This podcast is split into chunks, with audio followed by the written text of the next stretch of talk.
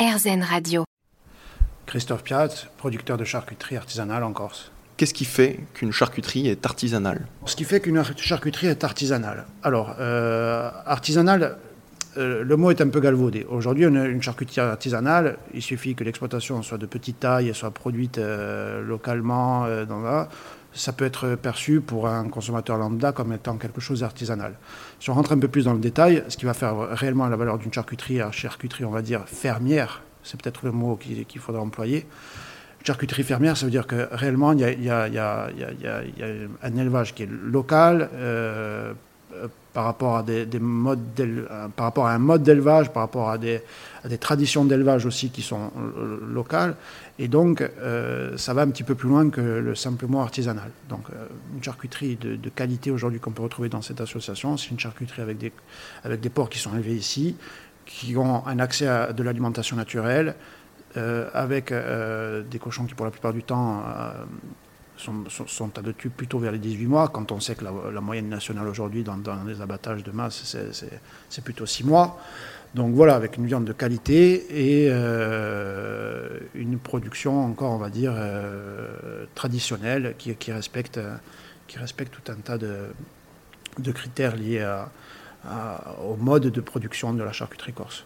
La charcuterie corse, du coup, qui doit être issue des cochons corses, qui est une, une, race qui est la race Noustrale. Alors oui. Alors aujourd'hui, on va dire que la, race Noustrale permet d'avoir une labellisation. Voilà. La labellisation, euh, en fait, un label AOP, euh, c'est un gage euh, de production locale. Euh, ça ne veut pas forcément dire que c'est un gage de qualité, qu'on soit d'accord sur ce point. Il y a une démarche qui a été initiée dans ce sens. Euh, qui a pris ou pas pris, ça, c'est depuis, depuis des années que ce label existe aujourd'hui. Euh, voilà, c est, c est, c est, on va dire que ça a quand même temporisé au niveau des adhésions des, des producteurs, euh, parce que justement, cette race-là, euh, Noustral, qui a été déterminée comme étant la race de cochon corse, ne fait pas l'unanimité au niveau des élevages. Voilà.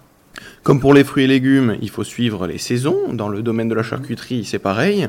En ce moment, vous travaillez sur quoi? Alors en ce moment, on va dire, pour, ce qui est de la partie charcuterie, on travaille plutôt sur des produits secs. Euh, bah là, au mois de juillet, on a un peu l'ensemble de la gamme des produits secs qu'on peut retrouver à, à cette période-là. Donc, euh, saucissons secs, la cope, du lonze, euh, du prisout. Donc, prisout, pour ceux qui ne connaissent pas, c'est le jambon, c'est notre jambon, c'est notre pâte à nègre à nous, bien meilleur que le pâte à nègre.